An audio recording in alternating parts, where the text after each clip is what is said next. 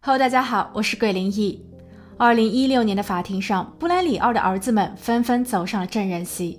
大儿子尼古拉斯认为，那一夜在监控视频中出现的黑影，他一瘸一拐的步态像极了自己的父亲。四弟扎卡里也承认，在事发的前一夜，他见着了父亲，但这很奇怪。他的父母早在一年前就已分居，母亲还特意更换了门锁的密码。他郑重其事地告诉过家中的兄弟姐妹们，不得向任何人，包括爸爸在内，透露新的密码。可爸爸又是怎么能做到出现在家中的呢？三儿子乔纳森也很自责，他说：“所有的一切开始于那场躲猫猫的游戏，因为自己想要赢得区区的一美元，结果他最最亲的爸爸却伤害了全家人。”熟悉的陌生人，他已不再是曾经的那位慈父了。面对儿子们的证词，父亲布兰里奥用纸巾遮住了自己的脸。这桩案子发生在二零一四年三月十九日那天，四十三岁的米歇尔接到了法院的通知，他的离婚诉求再一次被延后审理。法院说，因为近期的案子积压的太多，若她能与丈夫布兰里奥私下调解，那是再好不过了。但米歇尔很清楚，这根本就不可能。自己有五个孩子需要抚养，她向丈夫开口索要配偶赡养费和抚养费，合情合理。米歇尔并不想降低孩子们的生活标准，她也知道每一个月一万二到一万七千美元的开价是丈夫布兰里奥可以负担得起的。但问题是，他们之间已经没了感情，而在这种时候，所有的事情都会变得斤斤计较。回想自己的过去，出生在佐治亚州的米歇尔于1994年邂逅了布兰里奥。当年的自己还只有23岁，前途可谓是一片光明。他拥有佐治亚州莫瑟大学心理学学士学位和华盛顿特区美利坚大学科戈德商学院信息技术管理硕士学位。知名的施乐公司已经向他抛出了橄榄枝，可就在他前往弗吉尼亚参加工作培训时，爱情留住了他。在几个月的异地恋后，米歇尔便辞去了施乐的工作，搬去了男友布兰里奥所居住的地方劳顿县。一九九六年三月二十一日，他们甜蜜完婚。但婚后数年，米歇尔的压力越来越大，倒不是因为经济问题，她和丈夫都有着稳定的工作，只是米歇尔一直没能顺利的怀上宝宝。她忧心自己能不能实现做母亲的心愿。不过好在丈夫布兰里奥体贴入微。他并没有表现出不满，反而还提议说要不要去领养一个。二零零二年，他们从孤儿院里带回了大儿子尼古拉斯。一年后，他们又收养了一个女儿维多利亚。而让这个家庭更锦上添花的是，在维多利亚被领回家的大约半年左右，米歇尔怀孕了。她顺利地产下了自己的亲生儿子乔纳森，然后又生下了四弟扎卡里。当最小的五弟本杰明也紧跟其后时，整个家庭变得愈发的热闹。米歇尔为此辞去了工作，一心在家相夫教子。婆家人和朋友们都认为她是一个称职的母亲。从养父晋升为生父的布莱里奥也相当尽责，只要有时间，他就会留在家中帮忙照料宝宝，换尿布、准备食物、给孩子们喂饭、帮他们洗澡，这一些事情布莱里奥全都亲力亲为。在工作上，布兰里奥也是卯足了劲儿。他在计算机方面很有研究，在服务了几家国际公司和私营企业后，他收购了一家名为 Strong Castle 的科技公司。该公司主打为客户提供信息技术支持和解决方案。米歇尔也成为了该公司的财务总监。二零一二年时，公司更是获得了价值为五个亿的政府合约。这家人的日子过得更为红火。但二零一三年。风云突变。二零一三年二月，国会发起了一项调查，以确认布兰里奥是否与国税官员有内幕交易。因为 R.S. 与这家名不见经传的科技公司签订了五亿的合同，实在是出乎意料。而布兰里奥曾经声称自己是退伍军人，他在服役期间受了伤，才导致了他走路一瘸一拐。这让他的个人形象一下子高大了起来。但经调查，实情却是布兰里奥因为十八岁时在一所军事预备学校里踢足球时拐伤了脚，他并没有上过战场，他欺骗了所有人。这一行为让他以及他公司的声誉开始下滑。接着，二零一三年三月，米米歇尔与布莱里奥在结婚的十七年后开始分居，不确定两人之间有具体的什么矛盾。但在米歇尔提交离婚诉讼的一天后，他也立刻申请了对布兰里奥的限制令。他表示，布兰里奥很霸道，他强迫自己与其发生关系，还把米歇尔反锁在房间里，哪怕孩子们在门外哭泣。米歇尔的大养子尼古拉斯在后期接受媒体采访时补充道：“他有好几次都听见养父对着养母吼叫和辱骂。”不过，自从这一对夫妻分居，布兰里奥搬到了距离原本的家差不多是半英里远的另一套房产中后，两个人似乎也冷静了下来。他们都开启了全新的生活模式。米歇尔和布兰里奥拥有对孩子的共同监护权，他们每周都会定时将孩子们进行交接。由于米歇尔的大养子已经年满二十一岁，他考入了大学并搬去了学校公寓，所以米歇尔和布兰里奥都有了更多的个人时间。米歇尔开始练习跑步，还参加了铁人三项的专训。二零一四年三月十五日，事发的四天前，他获得了波士顿马拉松的预赛资格。米歇尔非常兴奋，而此时的布兰里奥也交到了新女友。二零一四年三月二十日早上七点，妈妈米歇尔并没有催促孩子们起床、换衣、洗漱、吃早点和赶校车。当孩子们醒来后，发现妈妈怎么不见了？他们都很害怕，哭着打电话给了爸爸。爸爸布兰里奥在几分钟后便赶到了现场。由于限制令在身，他还特意跑向了隔壁的邻居家，并在邻居的陪同下一起走进了屋内。他们先是对留在家中的四个孩子进行了安抚，接着父亲布兰里奥将儿女们一一送去学校。邻居则在布兰里奥的提示下绕到后院去寻找米歇尔，但结果却是一无所获。这真的是件奇怪的事情。向来都会将孩子们放在第一位的米歇尔会去到哪里？出于谨慎，邻居选择报警。早上八点三十分，警方抵达。邻居的担忧是正确的。当警方进行惯例的检查时，发现已经离世的米歇尔正躺在别墅地下室的卫生间里。他穿着衣服，低着头坐在干燥的浴缸中。他的脖子上套着一根绳子，绳子的另一头被系在了淋浴喷头上。乍一看像是轻生。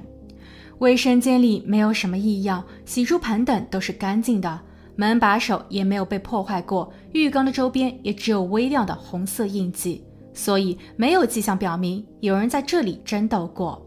而当警员通知了米莎的母亲时，母亲痛苦地表示，近期女儿过得很不快乐，她一直都无法从失败的婚姻中解脱出来。她去看了心理医生，也接受了药物治疗。但想要恢复正常，并不是一件容易的事，所以警员开始怀疑本案只是单纯的自我了结。不过，一位资深的探员倒是发现了一些端倪。首先，米歇尔是低着头的，头发不但遮住了他的脸，还被压在了绳子的下方。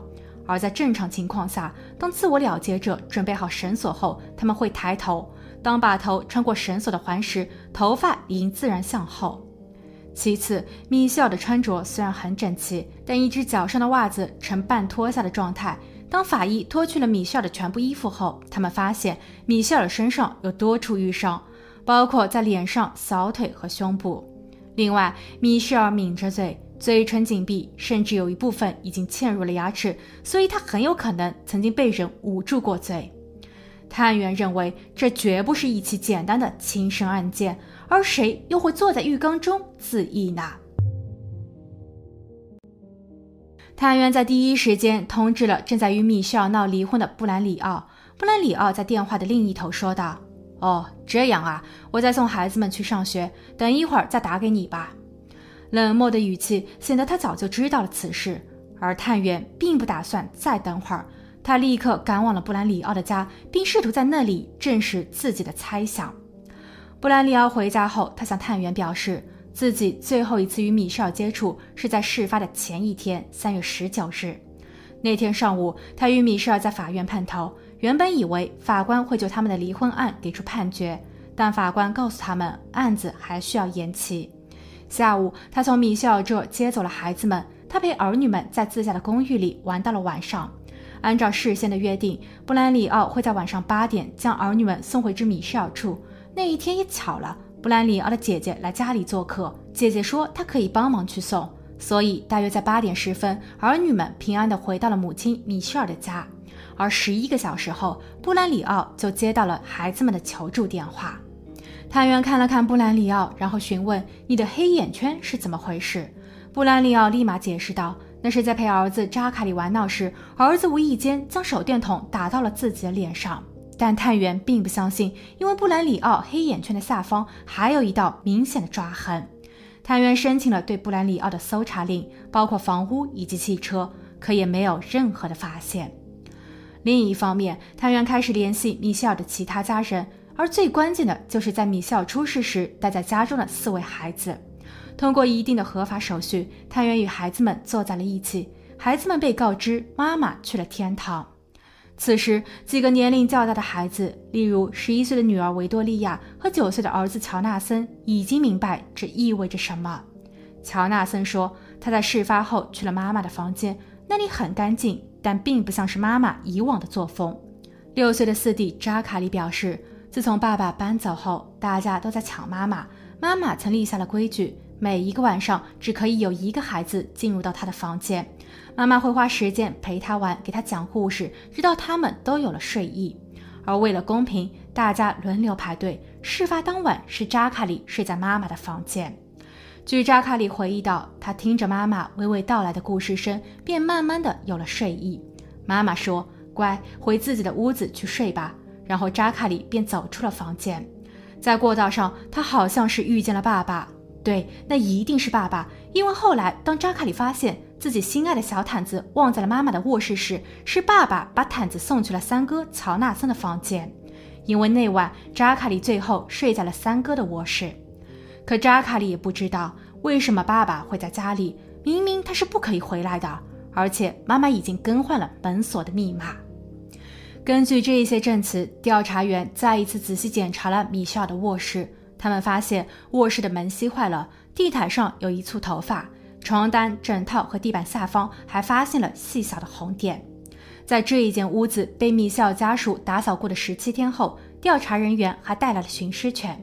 经过专业培训的狗狗很快便端坐在了两个地方，一处是最后发现米歇尔的浴室，而另一处便是米歇尔的卧室。法医断定米歇尔离世的原因是呼吸受阻，所以探员推测作案人在主卧将米歇尔解决后进行了转移。他还对案发现场进行了清洁。那么，对于这整栋屋子的结构如此熟悉，作案时又不会发出任何的声响，没有惊醒任何的孩子的人，还能有谁呢？二零一四年四月一日，米歇尔出事的十二天后，警方逮捕了布兰里奥。他被指控一级重罪。虽然他一直都在坚称自己是无辜的，但在米歇尔的房内却找到了他的 DNA。理论上来说，布兰里奥已经有一年的时间没有进过这间屋子了。布兰里奥很快便提交了两百万美元的保释金。作为一个富人，用这一点钱换取自由不算什么。但是这个自由并没能维系太久。回到开篇，二零一六年五月的法庭上，检方的观点很明确：丈夫布兰里奥在生意上出现了危机，他正在接受国会的调查。而此时，妻子又与自己产生了矛盾。从米歇尔申请限制令的理由中可以看出，这位丈夫的控制欲很强。米歇尔对此已经受够了，开始反抗。双重压力下的布兰里奥产生了报复的念头。检方拿出了一段监控视频，那是米歇尔家对接邻居所提供的。在视频中，案发当夜八点十分，有一个人影跑向了米歇尔家。四小时后，外面下起了暴风雪。虽然监控视频有些模糊，但还是可以从中依稀的看到有一个黑影从米歇尔家中流出。检方找来了一对与米歇尔夫妇有着长达十三年友谊的大卫夫妇。大卫夫妇看过录像后，立马确认画面中的人就是布兰里奥。布兰里奥的养子尼古拉斯也认为他就是自己的养父，因为养父走路时也是那样一瘸一拐的。三儿子乔纳森则哭着承认，是他把门锁的新密码告诉了爸爸，而且这样的行为不止一次。第一次是爸爸说想玩一场躲猫猫的游戏。他躲在了家中后院的灌木丛里，然后他致电了儿子乔纳森，让乔纳森到地下室去找自己。乔纳森并没有看见爸爸，但觉得这样玩很是有趣。爸爸说自己可以一直陪他玩，可是他需要门锁的密码。否则进不了屋。由于妈妈会定期修改密码，乔纳森也曾拒绝给爸爸新的密码，这激怒了爸爸。乔纳森害怕爸爸不再爱自己，所以又乖乖地把新密码透露给了爸爸。而在事发日前夕，爸爸还询问过儿子乔纳森家中的防盗监控是否都还在运作。为了鼓励儿子配合作答，爸爸答应给乔纳森一美元。听到这，父亲布兰里奥用纸巾遮住了自己的脸。他是觉得羞愧吗？或许并不。不让别人看见自己面部的表情，也很有可能是因为心虚。而紧接着，他的辩护律师开始发言。首先，被告布兰里奥从不承认自己犯过罪。检方提供的证据分为三类：一是现场屋内的 DNA，可布兰里奥曾生活在这栋别墅中，他与儿女们保持着联系，儿女们在事发前的数小时也一直跟爸爸在一起，所以 DNA 通过孩子们带回到家中乃属正常。二是物证，周边的监控视频和可疑的人影，但其实并不能证明这就是布兰里奥。因为视频不够清晰，联邦调查局也曾尝试增强视频的清晰度，但在处理后的结果却表明，他们甚至都不能确认该黑影是男还是女。那么，检方及相关证人又怎么能百分百的肯定他一定就是被告呢？第三是证人，主要的证词都来自于儿子们，但儿子们才几岁，他们的记忆和证词可信度有多少？并不是说他们在编造故事，而是这个年龄段的孩子很容易会被心理暗示所干扰，又或者说记错信息了。由于受到了母亲意外的刺激，早上又同爸爸在一起玩，所以把事情的前后顺序都给混淆了。老三乔纳森曾表示，他确实看见老四拿着手电筒砸向了爸爸，但他记得爸爸并没有受伤。可有证据表明，被告布兰里奥在那一日大约下午的五点，在网络上搜索过如何治疗黑眼圈。如果他没有受伤，为什么要搜索该内容呢？另外，被告布兰里奥确实有将老四的毯子送回给了他，但事情发生在案发后，布兰里奥和邻居一同走进米歇尔家的时候，所以儿子们的记忆是有偏差的。辩方大胆假设，本案的起因就是米歇尔本身。他自从提出了离婚后，便得了抑郁。根据米歇尔的医生表示，他没有根据处方按时服药，而且就连米歇尔的母亲也认为女儿的离世与他自己的心病有关。在米歇尔的手机中，他曾发送短信给闺蜜们，说自己很失败，很厌恶自己。米歇尔离世时身上曾有淤伤，但主要也集中在腿脚。他选择在一个相对狭小的空间内自我了结，也很有可能他在最后一刻后悔了。当他尝试站起来时，由于浴缸太滑没有站稳，导致他摔倒，并在挣扎中撞伤了自己。而且调查人员也根本就没有在浴室中发现被告的指纹。最最关键的是，布兰里奥没有动机。他与米肖的离婚事宜虽然被推后了。但他们一直都在进行着良好的协商。米歇尔除了提出每一个月的生活费外，还提出了六百五十万美元的夫妻财产分割费。对此，布兰里奥也在一直考虑，并没有拒绝。可检方反驳，米歇尔没有自我了结的预兆，他刚刚获得了马拉松的预赛资格。他在事发前一日的下午还与朋友们因为此事而庆祝。在布兰里奥的手机中，检方发现了一份备忘录。里面记录着有关于米歇尔的日常行为，例如某日米歇尔在电脑上搜索如何离婚，分居后米歇尔去了拉斯维加斯旅游，他住的酒店是某某某，而这一些都佐证了被告不可理喻的控制欲，又或者他在寻找作案的时机。在庭审的后几日，法医还提供了一份新证据。那便是在米歇尔的床单上的斑驳红色印记，与案发后被告布兰里奥在被调查时所提供的某个手指上的伤口形状相一致。最终，陪审团花了六小时给出了判定有罪。法官判处被告布兰里奥无期徒刑，外加十六年的监禁，其中的十五年是因为被告非法闯入米歇尔的住宅，还有一年是违反了限制令。布兰里奥对此表示不服，但他在后期的上诉均被驳回。米歇尔的孩子们现在由他最好的朋友大卫夫妇照料着，但本案其实最令人困惑的便是动机。从时间上来看，米歇尔与丈夫分居的时间是紧接着丈夫被国会开启调查后不久。大胆猜测，布兰里奥对米歇尔隐瞒了什么，这也给米歇尔以及孩子们带去了不安的因素，所以米歇尔才提出了离婚。而在分居的一年后，布兰里奥才不惜动手，会不会是因为米歇尔又发现了什么呢？这所有的一切，只有丈夫布兰里奥心知肚明。也可能，当国会公布了对布兰里奥项目的调查结果后，真相也就会更明朗了。好了，今天的故事就分享到这，我们下期见。